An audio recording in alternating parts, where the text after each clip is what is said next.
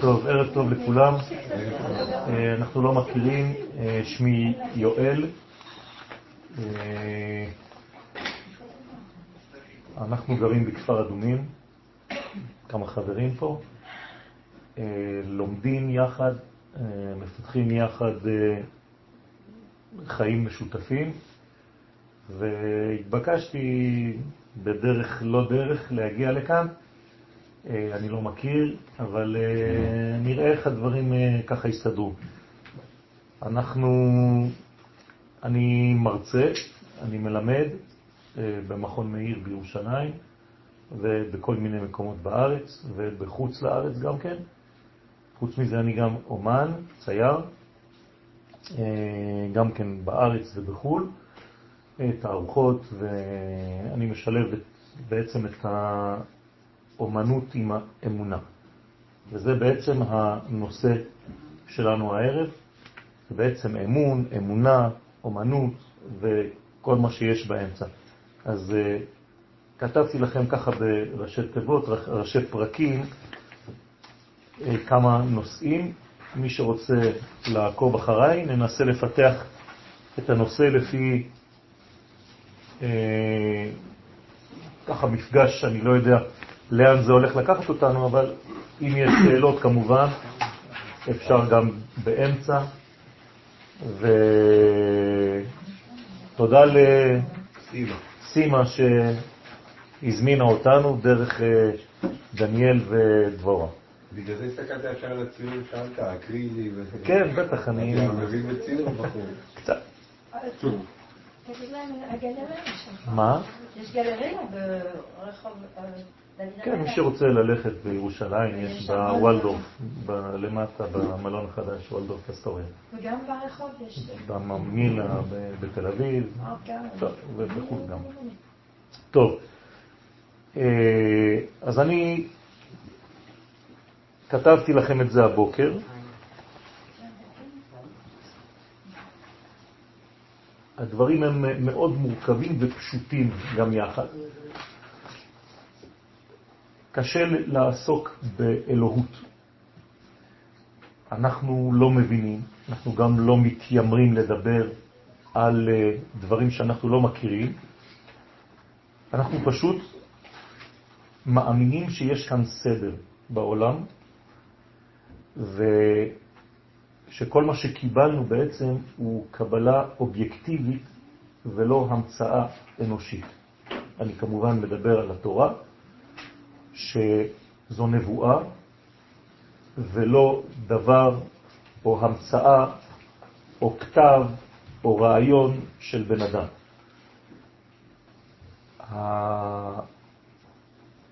המורכבות שיש שם והסודות הפנימיים, ככל שלומדים, מבינים יותר שזה לא יכול להיות אה, מעשה ידי אדם, לא מחשבה אנושית, זה כל כך עצום שאי אפשר על רגל אחת ככה להסביר את הדברים. על כל פנים, ישנם כמה שמות של הבורא. הבורא זה רק מקצוע אחד. חוץ מלברוא את העולם, יש לו עוד הרבה דברים. אנחנו לא נתייחס להכל, אבל לקחתי שני שמות. אז במספר אחד, בין שמותיו של הקדוש ברוך הוא ישנם שניים, מרכזיים. השם י' ק' ו' שאתם, מי שמתפלל רואה, זה השם שרגילים לראות, והשם השני שם אדנות, א' ד' נ' י'. השם הראשון, י' כ' ו' כ', הוא שם העצם, הפועל למעלה מכל חוקי הטבע. זאת אומרת, זה שם שהוא כמובן לא שם של מישהו, כי אנחנו לא יכולים להגדיר, זה אינסופי. אז מה אנחנו כן מגדירים? פעולות. כלומר, אני לא מדבר עליו, אני מדבר על גילויו. לדבר עליו זה אומר להיות ברמה. אני לא ברמה הזאת. אני ברמה של מה שהוא רצה ורוצה להעביר אליי. כמו שלמשל אני מדבר איתכם עכשיו, מה שאתם מקבלים ממני זה מה שאני מוציא, אבל אתם לא יודעים מי אני, מבפנים. אז יש מערכת שלמה של חלק שהוא נקרא המי שלי, והחלק הגלוי הוא מה שאני מעביר הלאה. זה נקרא שם. בעברית שם, פירושו של דבר יעד. כמו שאנחנו אומרים, לשם מה. המילה שם היא בעצם לא שם של מישהו, name, of. זה יעד, זה כיוון. לכן גם אפשר לקרוא את השם שם. וככל שזה רחוק יותר, זה גם כן הסוד של השם הזה. למשל, שם מים. האנשים, הדמויות המאוד מאוד פנימיות בתורה, מתחילות דווקא בשין כי זה שם. בית שמאי.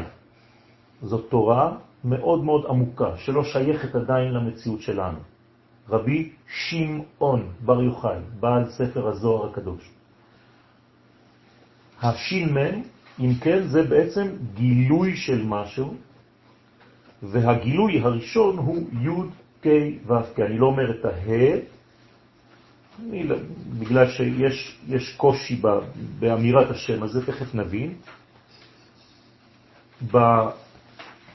במדרגה של מספר שלוש, בשם י' כ' ו' כ', ניתן לכתוב היה, הווה, יהיה. כלומר, עם אותן אותיות של השם הזה, אני מיד שם לב שהשם הזה בעצם הוא מעל לתחומי הזמן, מעל לגבולות הטבע, מעל לגבולות המצומצמים של עולמנו. כלומר, הוא למעלה מן הזמן, ומי שלמעלה מן הזמן, הוא שולט בעצם על כל הזמנים. אז מבחינתו היה, הווה ויהיה, זה אותו דבר. הוא היה והוא יהיה. לכן השם הזה נקרא שם הוויה, שמהווה את כל המציאות. כלומר, כולנו הובים מאותה הוויה. תקראו לזה חיים, זה שורש של כל החיים, זה ההתהוות של כל דבר. לכן השם הזה נקרא שם הוויה.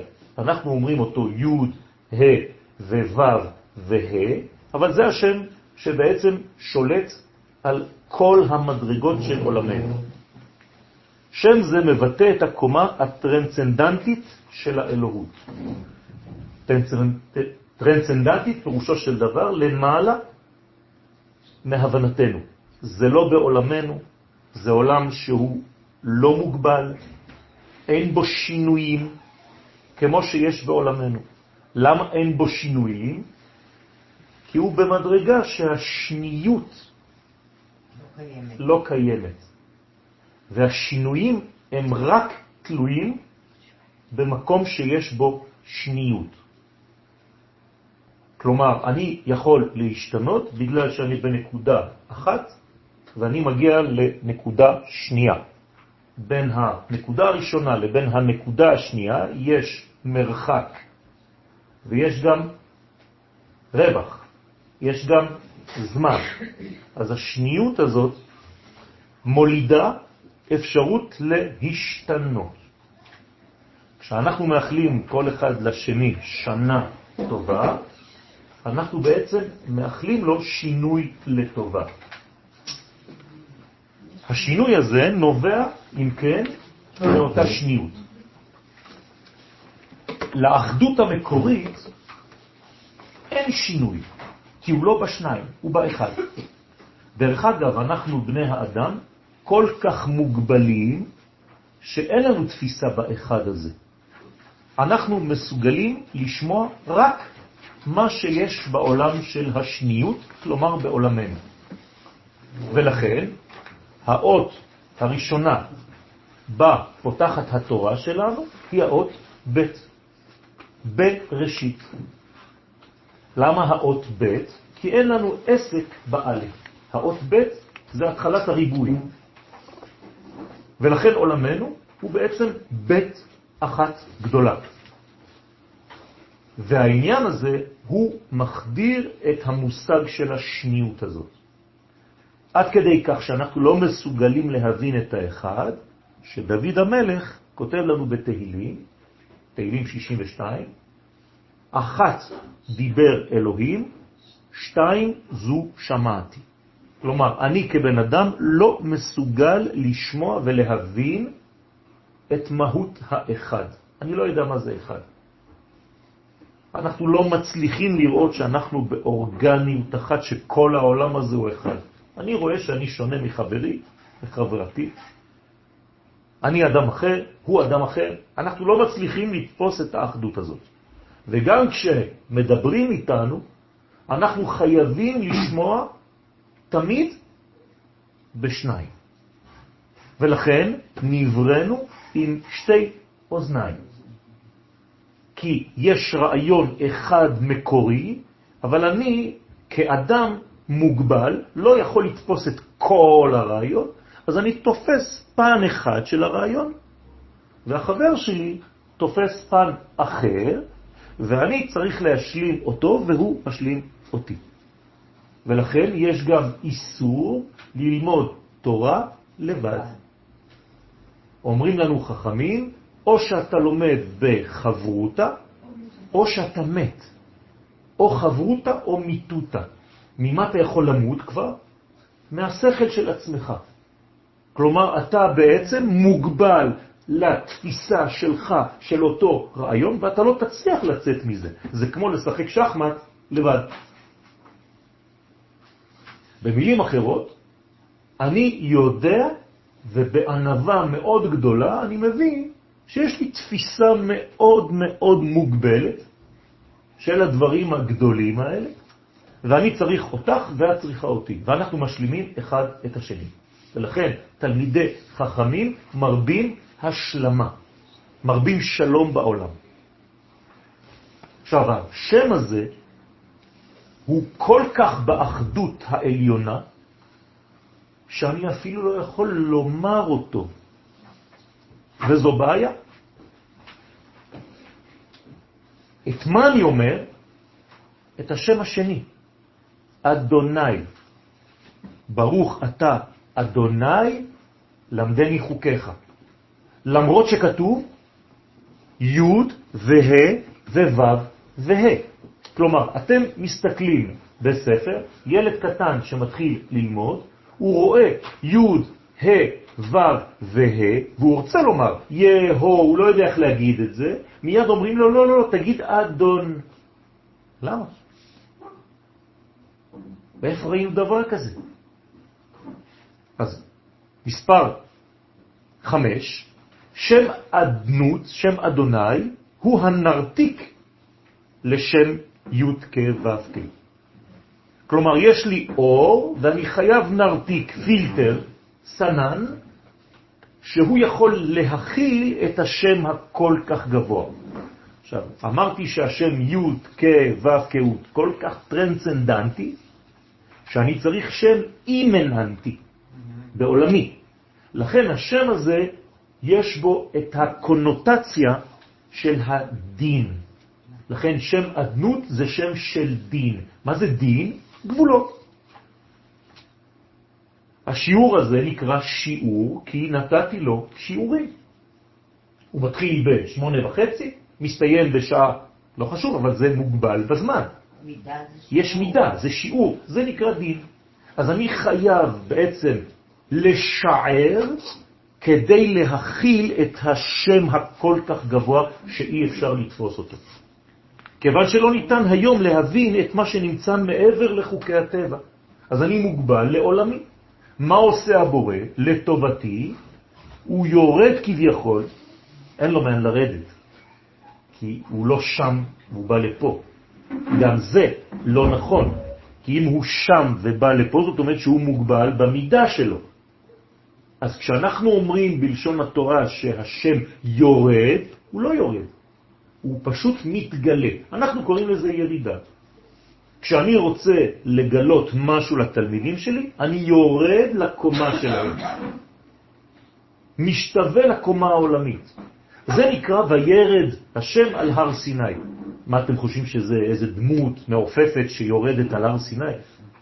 אי אפשר להכניס אותו, להגביל אותו, להכניס אותו לתוך מגירה כזאת.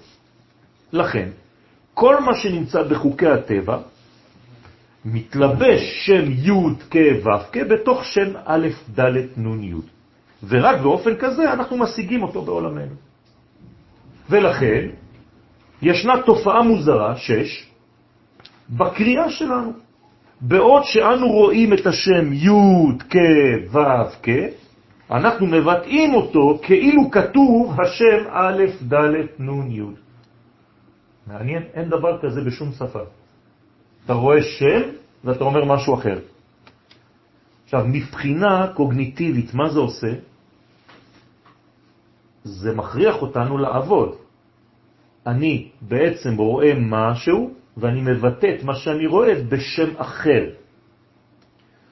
מי שמעמיק בדבר יודע שעכשיו חיברתי בין המוח הימני שלי לבין המוח השמאלי שלי, וזה מעורר אצלי ומפתח אצלי את כוח הביטוי.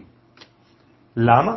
כי המוח הימני שלי הוא פוטנציאלי, אבל המוח השמאלי שלי מאבד את הפוטנציאל הזה ונותן לו בעצם נפח. כשאני עושה את התרגיל הזה כל רגע, אני רואה שם ואומר שם אחר, אני בעצם מפתח את החוכמה ואת הבינה שלי. החוכמה והבינה אלו הם שתי ספירות שמתלבשות בגוף האדם, במוח הימני שלו, במוח השמאלי שלו, והתוצאה שלהם זה המוכון שמעביר לכל איברי הגוף אנרגיה מיוחדת. עכשיו, תשימו לב מה קורה פה. שבע, דרך הראייה והדיבור, עכשיו חיברתי שני דברים, שתי קומות.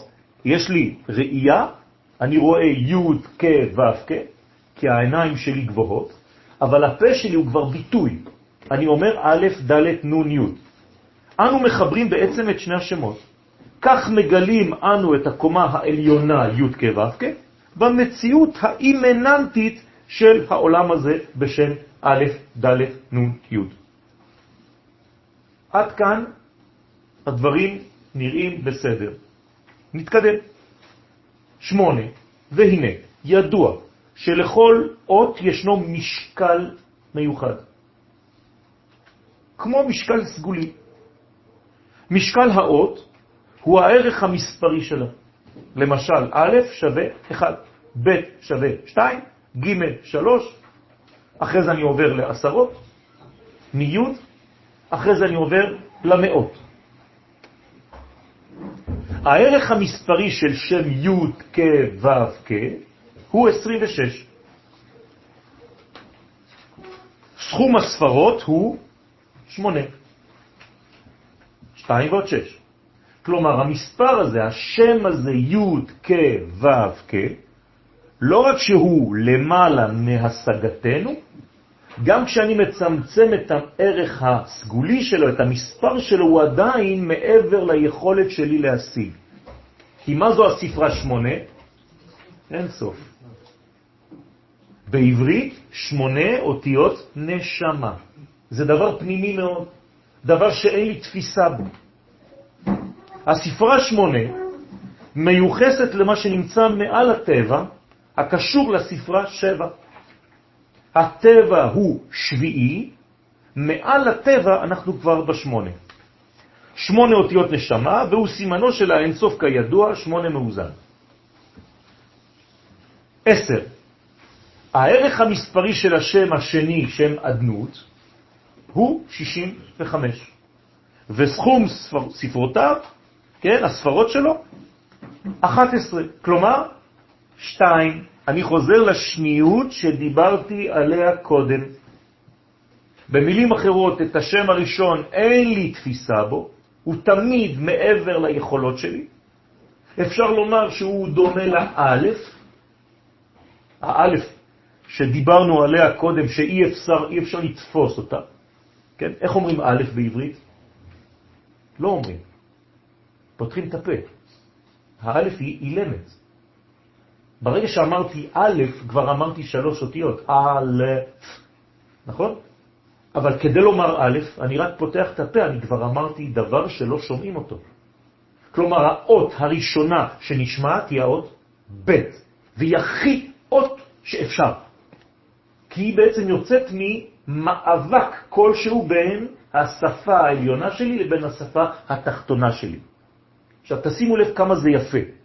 האלף, גם כשאני אומר אותה עכשיו א' ואני משתמש בשלוש אותיות, א' לצורך העניין, ל' ופה, גם לאותיות האלה יש ערך מספרי.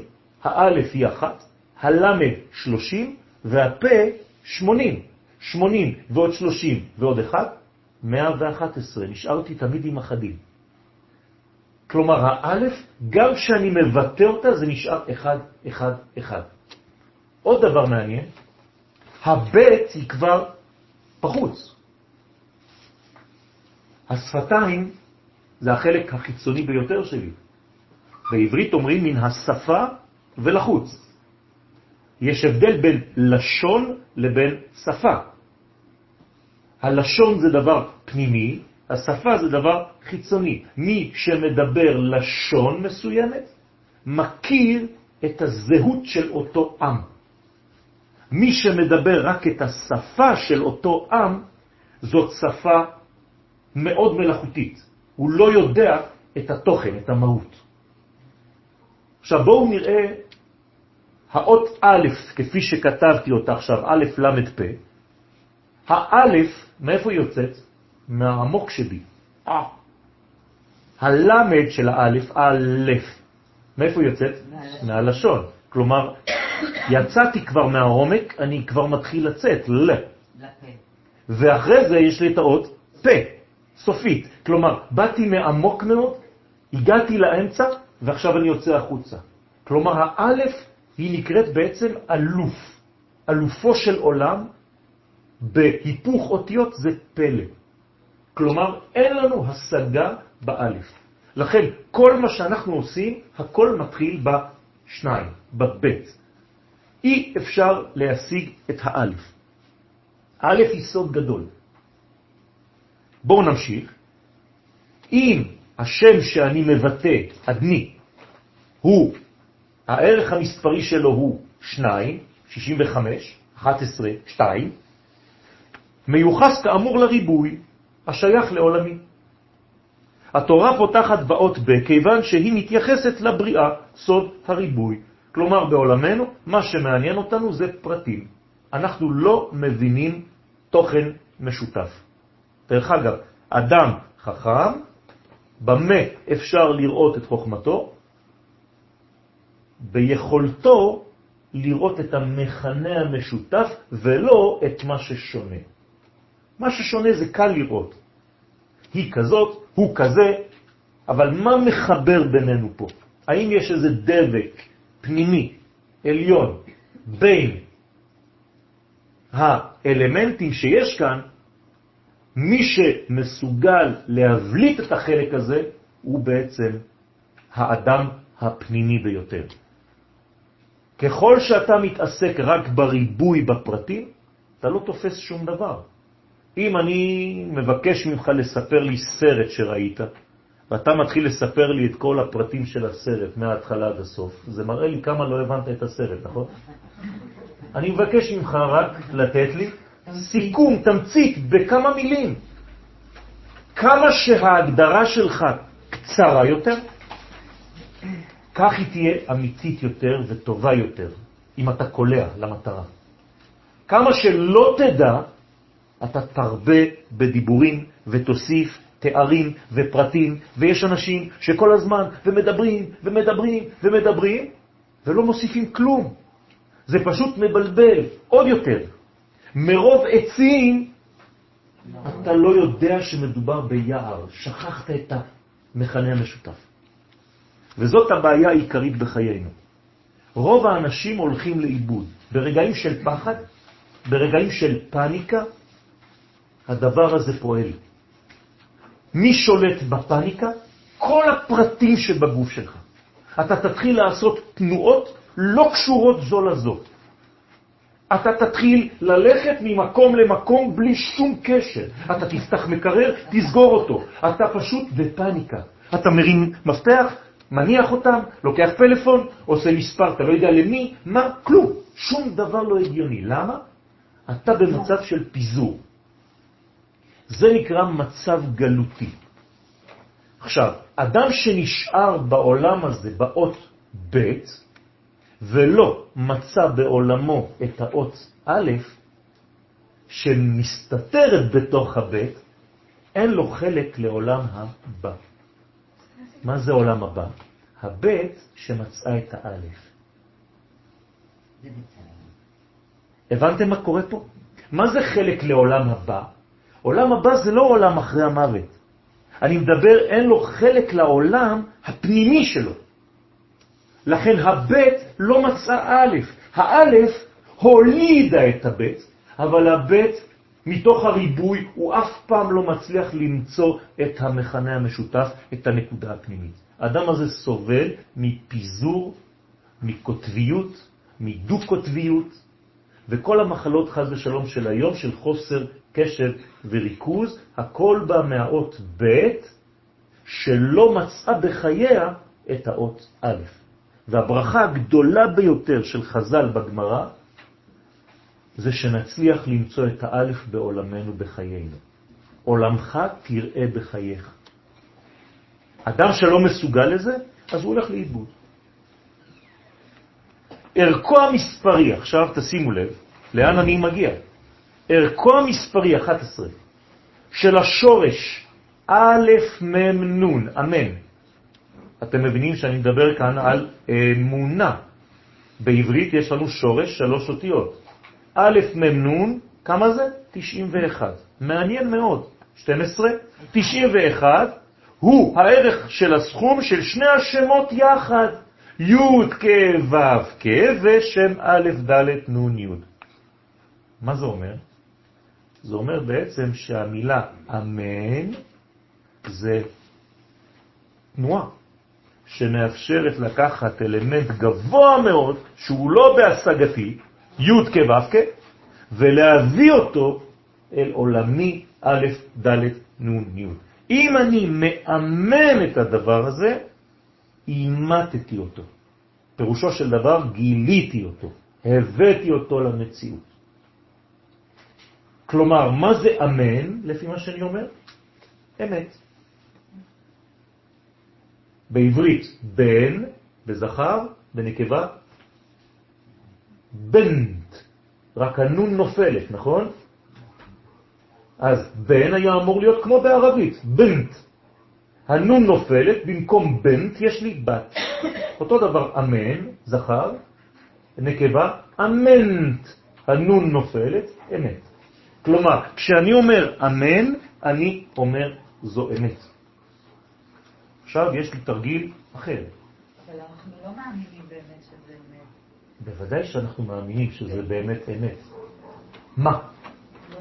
על מה את מדברת שאת לא מאמינה שזו אמת? לא, אני לא יודעת באמת מה אמת. יפה, לאט לאט, לאט לאט.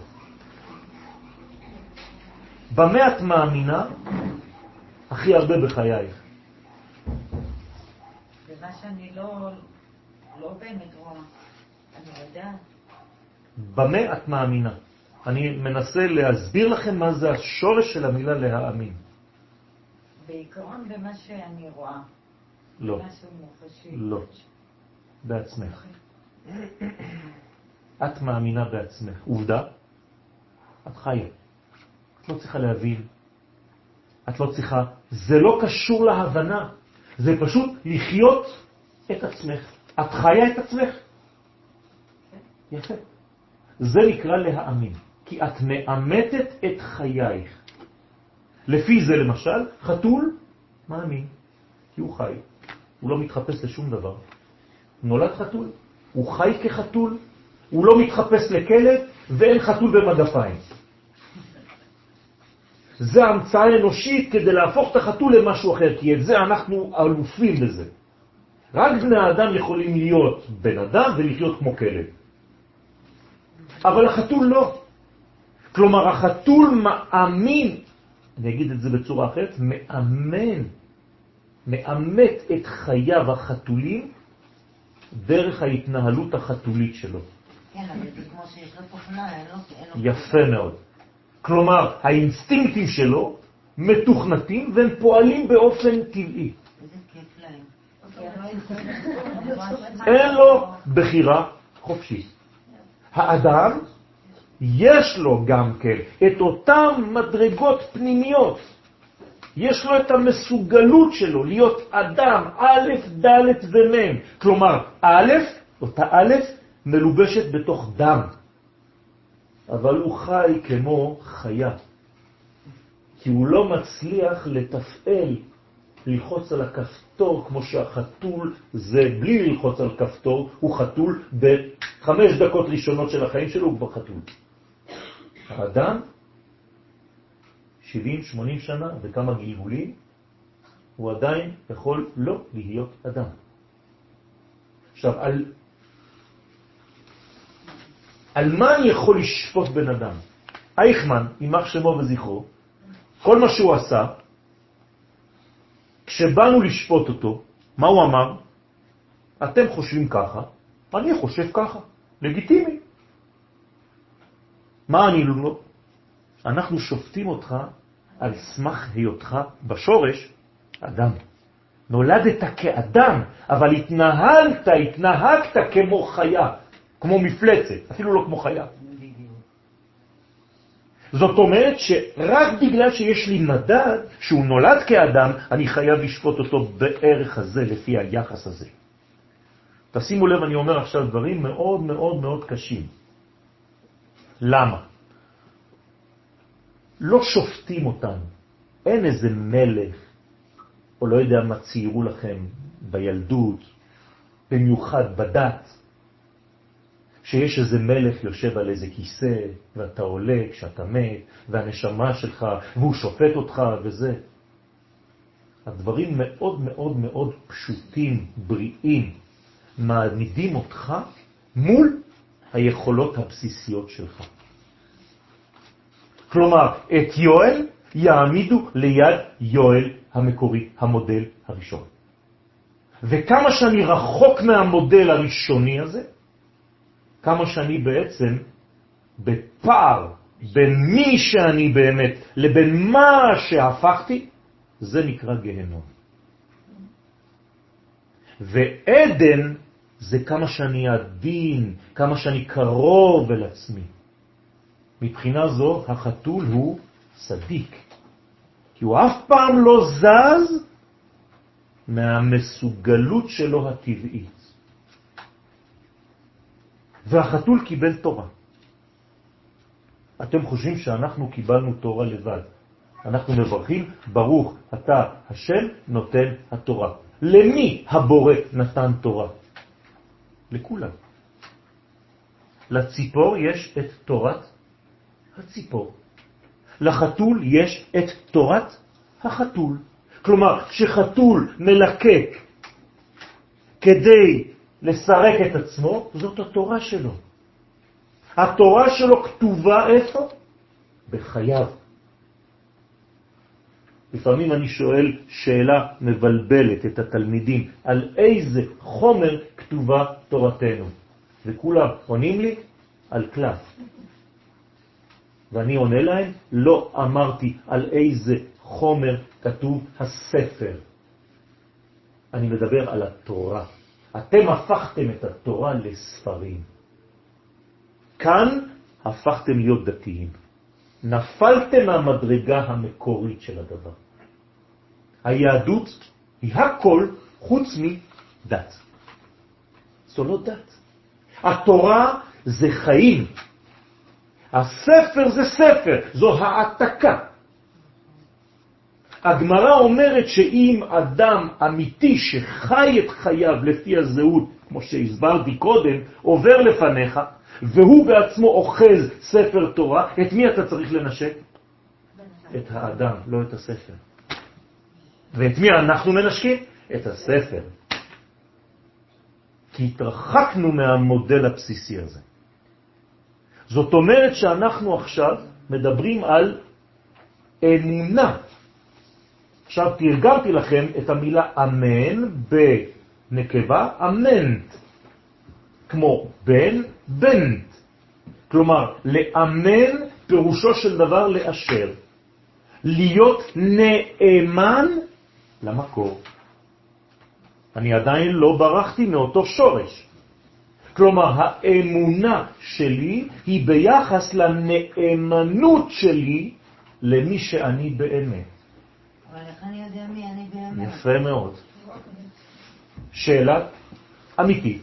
ולכן באים חכמים ואומרים לנו, יש לך עבודה רצינית. דע מאין באת ולאן אתה הולך. אבל אם אתה לא שואל את השאלות האלה בחייך, אתה אפילו לא יודע מי היה במודל המקורי שלך, ואתה פשוט מתקדם בחייך. קם בבוקר, עושה את מה שאתה חושב שאתה עושה, נכנסת כבר לאיזה מין מגירה, מסגרת, אתה כבר יודע להגדיר את עצמך כ... ואתה אולי רחוק מאוד מהמודל המקורי שהיית אמור לפתח בחייך.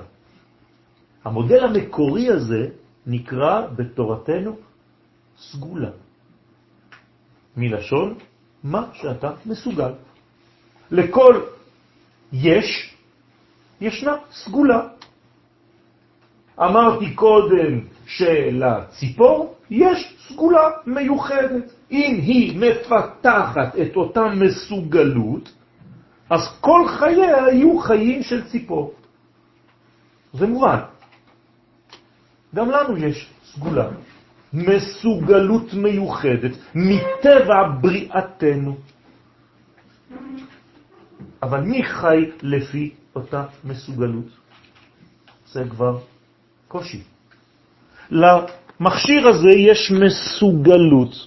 מי שהמציא אותו, החדיר בו, הכניס בו, הטביע בו 1,500 אפליקציות. אני משתמש רק בעשרה, עשר אפליקציות. יום אחד אני אפגוש את אדון סמסונג, הוא לא יודע מי, והוא ישאל אותי, שלום, אני רואה שאתה מתחבר למכשיר שאני המצאתי. סליחה, כמה אפשרויות אתה בעצם אה, הפעלת בחייך? עשר. אומר לי, אתה יודע שיש 1,500? מה הוא יגיד לי? אתה בגהנום בפער של 1,400 ו... אבל אולי המסוגלות שלך. יפה. אז אני צריך לדעת מהי המסוגלות שלי. מי יגיד לי מהי המסוגלות שלי? לכן פתחתי את דבריי בזה שהתורה שלנו היא בעצם המסוגלות שקיבלנו. היא לא המצאה אנושית של בן אדם חכם יותר מכולנו שהמציא טקסט, אלא יש כאן רובד, צופן, מאוד מאוד עמוק, שמסביר לי מי אנחנו. ואנחנו קודם כל, קודם כל, נברנו כאומה, ולא כאנשים פרטיים. שוב פעם אני חוזר לאלף ביחס לבית. היום אתם מגדירים את עצמכם כיהודים, אינדיבידואלים, בודדים. מי שלא מבין שהוא שייך למנגנון כולל של מכנה משותף שנקרא עם ישראל, אומה, לא מבין שום דבר בחייו. אז מה הוא כן יעשה? הוא יפתח את חייו האינדיבידואליים פרטיים, מבלי להתייחס לשורש הקולקטיבי הענק שממנו הוא יוצא. במילים אחרות, מה שיצא מהשורש הקולקטיבי הענק הזה הוא כל כך מכוער. יפה, יפה? מאוד, יפה מאוד. זאת אומרת שחסר משהו שהוא נאמנות. אנחנו כבר לא נאמנים לדבר הגדול הזה. מי לא נאמן? אמרתי לכם שהשורש הוא אמן. מי שמסרב בעברית הוא ממאן. כלומר, הפכתי את האמן למאן. במילים פשוטות, אם הפכת את האמונה שלך לאדם שממאן מלהיות הצינור של הדבר הגדול הזה, אתה תהיה בזיוף כל החיים שלך, ומה שיראו ממך זה המכוער שרואים היום. כן. לא... בסדר. בסדר? כל פעם שאני בעצם יוצא מהכיוון שלי, אני בעצם בורח מהדבר האמיתי. אדם שרוקד בעברית קוראים לו רקדן. אדם ששוחה קוראים לו שחיין. אדם שסוטה קוראים לו שטן.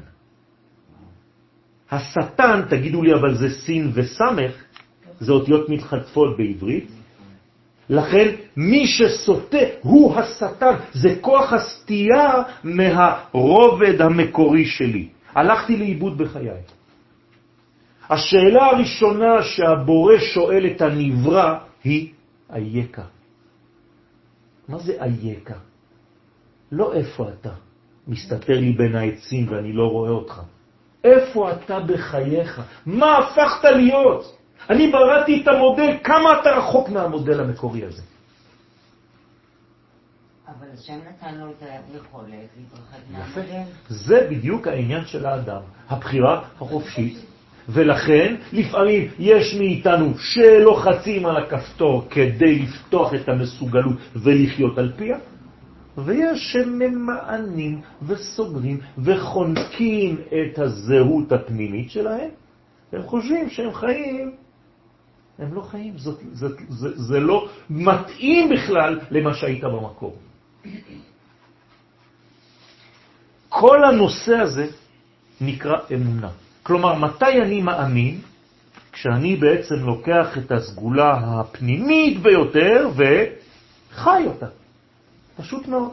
אז אני נקרא מאמין. לך זה נראה פשוט מאוד, ולי זה נראה כמו איזה משהו מאוד אה, יפה, מוזר ומורכב. יפה. כלומר, אם את חיה את חייך בנאמנות למי שאת, לא למה שאת, אני מדגיש כי היום מגדירים את עצמנו כמה ולא כמי. תראה, אני הולך לראות איזה בחורה שמחפשת זיווג, היא לא מחפשת מישהו. אני מחפשת משהו שיהיה... את מחפשת משהו? או מי? היום כשאתה מגדיר את עצמך, אתה אפילו לא אומר את השם שלך. תלמיד בישיבה דופק בדלת, אני אומר לו מי זה, הוא אומר לי תלמיד אה, משיעור ג'. אמרתי לו, לא שאלתי אותך מה אתה עושה בחיים.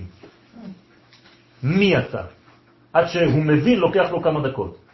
אז הוא אומר את השם שלו. אמרתי, אה, סוף סוף אתה מזדהה. זאת הבעיה שלנו היום. מי אתה? אני עורך דין. ככה אתה מגדיר את עצמך, זה החיים שלך עכשיו. שכחנו את המי. המי שלנו נמצא בצרות. עכשיו בניתי לכם את המילה מצרים. מה זה מצרים? זה הצרים של המי. יציאת מצרים זה לא שאנשים היו עבדים שם, זה פרימיטיביות לדבר עם ילדים בצורה כזאת. ואני מבין את האנשים שלא רוצים להתקשר לתורה כי מדברים איתם בצורה של דבילים. לצאת ממצרים, צריך להסביר לילד, אתה עכשיו נמצא במיצר כלשהו, המי שלך, הזהות שלך, תוציא, תצא מהמיצר הזה. ואם לא תצא, זה בגלל שנפלת בכל מי שמפריע לך. לכן מלך מצרים נקרא הפרעה, פרעה. אתם מבינים שהכל צופן? וכל החיים שלנו יש כל מיני הפרעות, כל מיני פרעונים, שלא נותנים לנו למצוא את השם. השם, אמרתי לכם, הגדרה, אותיות משה. משה מוציא אותי ממצרים, משחרר לי את המי. פרעה חונק לי את המי. וככה זה כל התורה. הנאמנות הזאת זה גילוי של התוכן הפנימי ביותר למטה. אני מאמן, אני מאמין. עכשיו, שואל שאלה פשוטה, מה פירושו של דבר? אני מאמין באמונה שלמה בביאת המשיח. היכולת לצאת מן המיצר. זאת אומרת, דרך החיים שלי, המחשבה שלי, הדיבורים שלי והמעשים שלי, מה אני עושה? אני בעצמי מאמת את המשיחיות. לא שאני ממתין לאיזה איש שיבוא. שטויות, אנשים חושבים שטויות, לא מבינים בכלל. אני מאמין, זה, אני עכשיו אקטיבי בזה. אני עושה פעולה שמאמתת את המשיחיות דרכי. והפעולה הזאת חייבת להיות אה, להתפלל שלוש פעמים לא, ביום? לא. הפעולה הזאת לא יכולה להיות אה, גמילות חסדים? רק? בוודאי שהיא יכולה להיות המון דברים. זאת אומרת, אני יכולה עדיין להשתמש במסוגלות שלי, נכון, עם החופש נכון. לבחור רק עשר אפליקציות, ואני לא חייבת 1,500. זה, זה, זה מה שאת מסוגלת לעשות היום. לא, אני מסוגלת ליותר, אבל אני בוחרת. בוחרת. אוקיי, אוקיי, אוקיי. אז אנחנו אומרים שהדבר הכי מתאים לסגולה שלי זה לעשות את הדברים האלה. אולי לא כמו שעושים אותם היום. והיו תקופות שעשינו את הדברים בצורה אחרת. כלומר, התפילה שאת אומרת שלוש פעמים ביום זה תפילה בבית כנסת, או תפילה עם סידור ביד. אבל יש לי חידוש בשבילך. את מתפללת כל היום. הנשמה שלך קשורה. מה זה להתפלל? מלשון לפת, מלשון ללפות, קשר. את קשורה כל הזמן. תרצי או לא תרצי, את כל הזמן שם. כשלפעמים יוצא לך להיכנס לבית כנסת, זה כדי לעשות אקט חיצוני שדומה למה שיש לך כבר בפנים. את כל הזמן בתפילה. ובכלל, אם את אימא, את עוד יותר בתפילה כל הזמן. אישה מניחה תפילין, אז למה ה... למה- בצורה אחרת. למה מנסים ללמד אותנו, וסליחה שאני אה, מסוררת פה, אה, כל כך להיאחז במראית העין? בגלל ש... בלבוש, יפה. בתפילה, בכל מיני אה, סממנים. שהם למראית עין. יפה.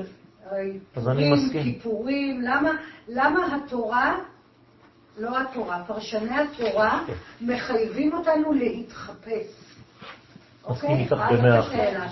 אני מסכים איתך במאה אחוז. אני חושבת שהם- שזה, את- את- באמת הדרך היא- לעורר פחד. אני ככה מרגישה. אוקיי. אתם, אני. באתי, אני לא יודע עם מי אני מדבר, נכון? אני באתי, יכול להיות שיזרקו לא. עליי אבנים, עגבניות, לא חשוב. אני באתי, אני מדבר איתכם בצורה הכי גלויה שיש, ולהיות רק בסביבה של אנשים שהם נראים... שדומים לך. אם לא, זה מפחיד, נכון? אני לא כזה. מי שמכיר אותי, התלמידים שלי, החברים שלי, יודעים שאני בורח מהדבר הזה. בגלל שאתה לא כזה, אני שואלת את השאלה הזאת. יפה. כי האלוהים שלי והאלוהים שלך רוצים שפינו וליבנו יהיו שווים. נכון, נכון? נכון. ולכן אנחנו נכון. מקפידים להתחפש רק בחג פורים. אני רואה, יש ליד הבית שלי שלושה בתי כנסת, אני רואה המון אנשים מתחפשים שם שלוש פעמים ביום. אוקיי. בין לבין הם זורקים אבנים, מקללים, שוברים, גונבים, אבל בשלוש פעמים הם מתחפשים נורא יפה. אני לא אלך נגד מה שאת אומרת. אוקיי. אם זה מה שאת אומרת, אני יודע שאת חיה את זה, אני גם כואב את זה, ומבחינתי זו דת וזה לא יהדות. אז אשרינו שזכינו לפגוש אותך. בסדר? אני נגד זה. אני נגד התחפושות האלה, ואני בעצמי קורא לזה תחפושת. ולכן אני לא מתלבש לא מכובד. ולא מחופש. ופגשתי השבוע בחורה, זוג שבא לראות אותי, היא דמיינה שהיא הולכת לראות דמות, והזמנתי אותם לסטודיו שלי. כלומר, היא ראתה אותי כאומן. פשוט מאוד. אני לא צריך להוכיח לי שום דבר. ולמה נפלנו לזה? כי נשארנו בתוך האות ב', בפרטים. בשינויים, בתחפושת, בלבושים, ושכחנו את התוכן. והיהדות של היום, מבחינתי, זה לחזור לתוכן האמיתי, לנקיות. ובשביל זה צריך חינוך מחודש של הדור. אני לא מכריח את הילדים שלי להיות כמו האנשים שהם מכירים. הלכתי לגור ביישוב מעורב. בכוונה תחילה, כדי לראות דמויות אחרות. אני לא לבד. אני לא יותר טוב ממך. אני משלים אותך, את משלימה אותי. לא באתי לפה כדי ללמד אותך, באתי גם לשמוע אותך. אמן. זאת המילה. עכשיו, העניין הזה, זה בעצם ההובלה, ההמשכה של הדבר. להאמין במשהו זה לחיות אותו. עכשיו, במה הכי קשה להאמין, לפי מה שאני אומר עכשיו? בקדוש ברוך הוא. כי איך אני עכשיו מאמת את האינסוף? לאמן את עצמי, אני חי את עצמי. לא צריכים להוכיח לי שאני חי, אם לא צריך לאשפז אותי. אבל איך אני חי את האין סוף, אתם מבינים? לכן כשכתוב על אברהם אבינו בפרשה שלנו, והאמין בשם, כתוב שם, ויחשביה לו לצדקה. וואו, אומר הקדוש ברוך הוא לאברהם, אתה מצליח לאמן אותי בחייך? עכשיו תשמעו אנשים היום, מה הם יגידו לכם? אני מאמין בקדוש ברוך הוא, אנחנו מאמינים, אני מאמין, אני מאמין. בעצמו הוא לא מאמין, איך הוא יאמין באין סוף? הוא לא מצליח לאמן, לאמת את עצמו, הוא יאמן את האין סוף ברוך הוא. בשביל זה צריך ענבה גדולה מאוד. מה אני עושה כדי לקחת את הערכים הגדולים האלה, היפים האלה, ולחיות אותם? אם אני נראה לאנשים שהם לא דומים לי, כאדם מגעיל, כאדם מסריח, כאדם מלוכלך, כגנב, כלא יודע מה, אז, אז את מי אני מייצג? מה אני עושה פה? האמונה היא דבר רציני מאוד, צריך ללמוד אותו וצריך לאמן אותו, לאמת אותו, כמו אמנה. מי שלא מצליח לאמת את הדבר הזה, לאשר את הדבר הזה, אז הוא לא מאושר. אני רוצה להיות נאמן למקור, שיום אחד מישהו יחתום לי על המצח נאמן למקור. זה הבניין. עם ישראל קיבל בנבואה, ואני מסיים בזה, משפט. הבורא ברא את עם ישראל, את הדמות האנושית הזאת, זאת נשמה, כאחת שמסוגלת לתרגם את הערכים האינסופיים לעולם הזה. כלומר, יש לנו אחריות גדולה. על זה אומר הנביא ישעיה, תודה רבה, עם זו יצרתי לי כדי שתהילתי יספרו. כלומר, אנחנו מסוגלים לספר אותו. מה זה לספר אותו? פשוט מאוד, להביא לעולם הזה את כל היופי, את כל החן, את כל הבריאות, את כל הטוב שיש בעולם. אם אני מאמן אותו, אני מוסיף אלוהות בעולם. וכשאני מוסיף אלוהות בעולם, זה אומר שאת עכשיו יותר בריאה ממה שהייתי לפני חמש דקות. לכן אדם שנמצא בעייפות, מה אני מציע לו? בוא להית אמן. מה זה להית אמן? להיכנס להזרמה של כל הדם שלו והחמצן דרך הדם אל כל האיברים בגוף.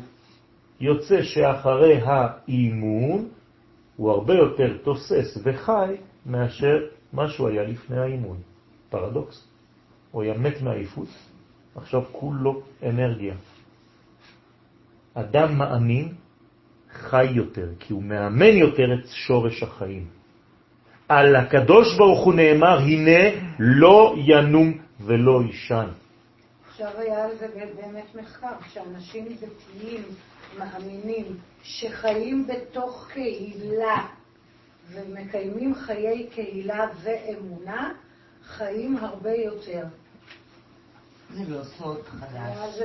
עכשיו, הדבר הזה, אני רק מוסיף לכם, לא. אני אוסיף לכם רק פרט אחד, ותבדקו את זה, זה קל לבדוק. כמה שיש לכם יותר חשק לישון, כמה שאתם עייפים יותר, זה המדד שאתם לא מספיק מאמנים את עצמכם. קוראים לזה דיכאון היום. אני אומר לכם, זה חוסר אמונה. כמה שתיכנסו יותר, תאמנו יותר, אתם תהיו הרבה יותר חיים, ואפילו בסופו של דבר, בטופ שבטופ, אתה כבר לא צריך לישון, כמו, כמו שהוא לא ישן. ולמה הוא לא ישן? כי הוא לא צריך שינוי. אנחנו כל הזמן בעליות וירידות, עליות וירידות. פעם אני רואה אותה, היא עושה לי פרצוף, פעם אני רואה אותה, היא מחייכת, פעם... אי אפשר לסמוך על אף אחד. זה לא חיים. הבניין הזה הוא בניין קולקטיבי, לאומי, ואני לא יודע איך, אבל אני יודע שהכל מכוון. באתי לפה בפרשת לך, לך. לך לך בפשט. זה תחזור למי שאתה באמת. אל תברח מהזהות שלך, אל תתחפש למישהו אחר. הרב שלי אומר לי, אל תהיה כמוני, בבקשה. תהיה מי שאתה. אל תנסה להיות חיקוי שלי, כי אז נהיה שניים אותו דבר ואחד מאיתנו מיותר. אז אני לא רוצה להיות מיותר, יש לי ספציפיות, יש לי את ההגדרה שלי, יש לה את הזהות שלי, ואני צריך לשחרר את המי שלי ממצרים, וכשאני משחרר את המי שלי ממצרים, אני נכנס באופן אוטומטי, טבעי, חלק, לארץ ישראל. ארץ מלשון רצון. ישראל זה ישרות, ישר עם האל, להיות נקי במדרגה הזאת. כל הבניין הזה הוא כמובן ניתן לפתח, פשוט עשיתי לכם סיכום מאוד מאוד על רגל אחת של דברים מאוד מאוד עמוקים ורחבים, אבל אני מקווה שמשהו עבר, משהו נתפס, ואם יש לכם מה להוסיף, או נגד אפילו, אפשר להקשיב. תודה רבה. תודה.